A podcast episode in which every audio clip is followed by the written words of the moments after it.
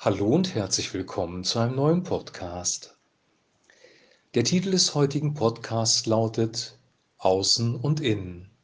Wir lesen aus Lukas Kapitel 11, die Verse 37 bis 44. Während Jesus noch sprach, lud einer der Pharisäer ihn zum Essen ein. Er ging mit ihm und ließ sich zum Essen nieder. Sein Gastgeber wunderte sich, dass er Platz nahm, ohne zuvor die vorgeschriebene Waschung zu vollziehen.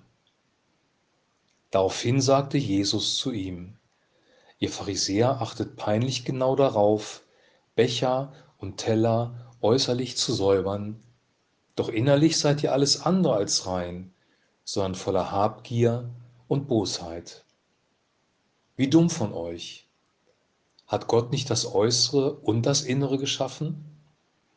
Deshalb gebt den Bedürftigen, was ihr in eurer Habgier zusammenrafft, und ihr werdet in allem reich sein.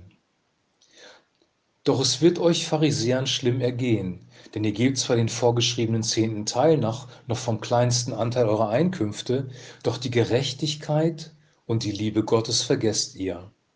Ihr sollt den zehnten Teil geben, das ist richtig, aber ihr dürft die wichtigeren Teile nicht dabei außer Acht lassen.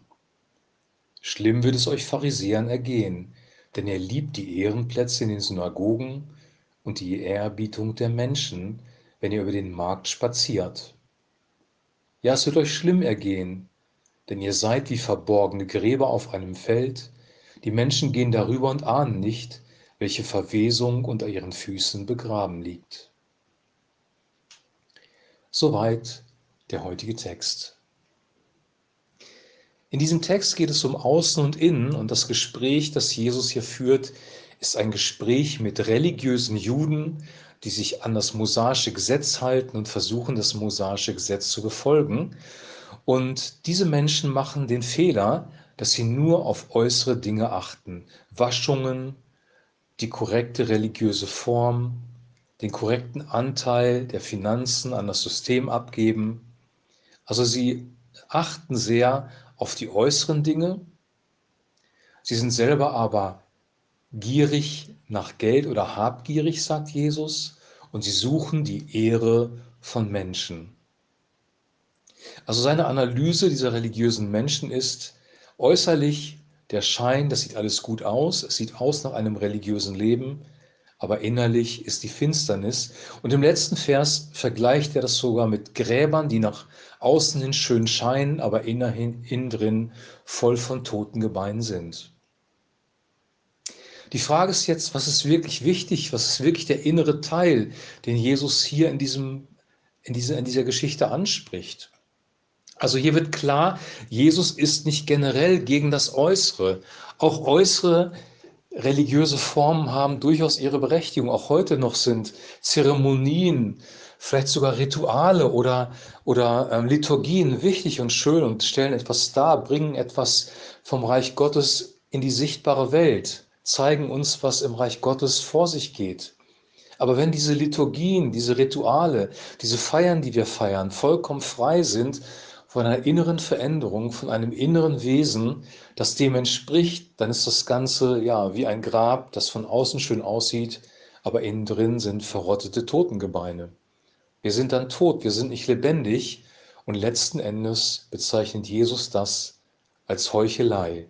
Ein Schein, ein Schauspiel, ein so tun als ob, aber hinter der Fassade steckt was ganz anderes.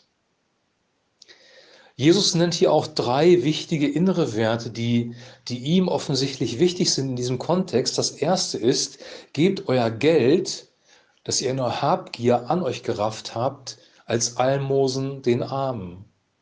Also sich um Bedürftige, sich um Arme, sich um Menschen zu kümmern, die keine weitere Hilfe haben, die, ja, die in einer verzweifelten Situation sind, ist offenbar wichtig. Der zweite Punkt, den Jesus nennt, ist Gerechtigkeit oder Gericht je nach Übersetzung.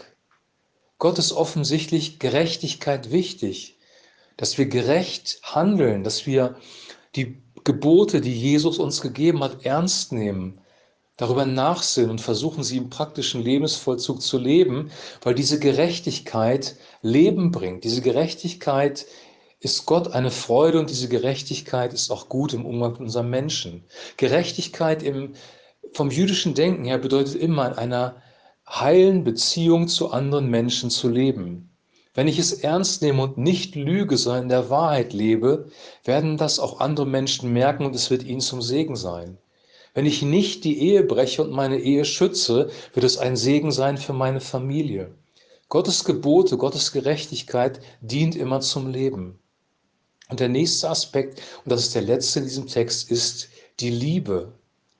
Vergesst nicht die Liebe oder seid in der Liebe. Liebe ist ein sehr interessanter Begriff, weil Liebe in unserer Gesellschaft ganz anders definiert wird als vom biblischen Verständnis her. Liebe bedeutet nicht, ich liebe etwas, ich begehre etwas, ich will etwas haben, sondern Liebe ist schenkend, Liebe ist gebend, Liebe sucht das Beste für den anderen. Und diese Liebe, so sagt es Jesus an einer anderen Stelle, ist das allerhöchste Gebot, nach dem wir leben können. Dieser Text ist auch gut, um uns zu überprüfen, ist in unserem Herzen, ist in unserem Wesen, ist in unserem Verhalten wirklich das drin, was wir in unserer religiösen Form vorgeben. Manchmal stimmt das überein, manchmal nicht. Wenn es nicht übereinstimmt, brauchen wir Korrektur. Als erstes muss man sagen, dass diese inneren Werte von Christus selber kommen. Die Liebe ist ein Teil der Frucht des Heiligen Geistes. Die Liebe kommt von Gott. Gott selber ist die Liebe und Gott wird ja diese Liebe geben. Aus der Liebe entsteht auch die Gerechtigkeit und sich das das sich kümmern um andere. Liebe ist immer praktisch. Liebe gibt anderen und besonders Bedürftigen.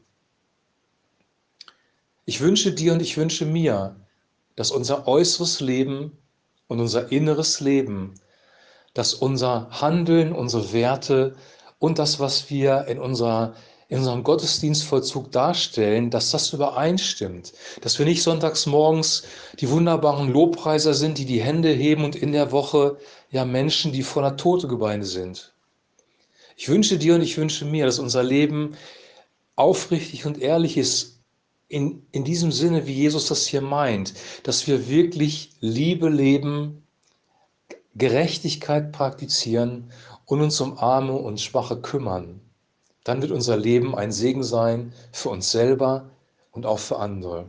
Und ich möchte dir, ich möchte diesen Podcast schließen mit einem Text aus 1. Korinther, Kapitel 13, aus der Übersetzung von Roland Werner, das Buch wo über die Liebe geschrieben steht. Damit möchte ich schließen. Ich wünsche dir ein super gesegnetes Wochenende, eine gute Zeit, erhol dich gut und ähm, bis zum nächsten Podcast. Und ich möchte, wie gesagt, schließen mit diesem Text. Die Liebe hat einen langen Atem. Reich an Freundlichkeit ist die Liebe. Sie wird nicht von Neid zerfressen. Die Liebe ist nicht großtuerisch und plustert sich nicht auf. Sie ist nicht unhöflich und sucht nicht ihren eigenen Vorteil.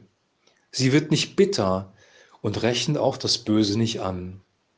Sie hat keine Freude an der Ungerechtigkeit, sondern freut sich über die Wahrheit. Alles erträgt sie. In allen Umständen vertraut sie. Alles hofft sie und alles hält sie auf. Niemals versiegt sie diese wahre Liebe. Amen.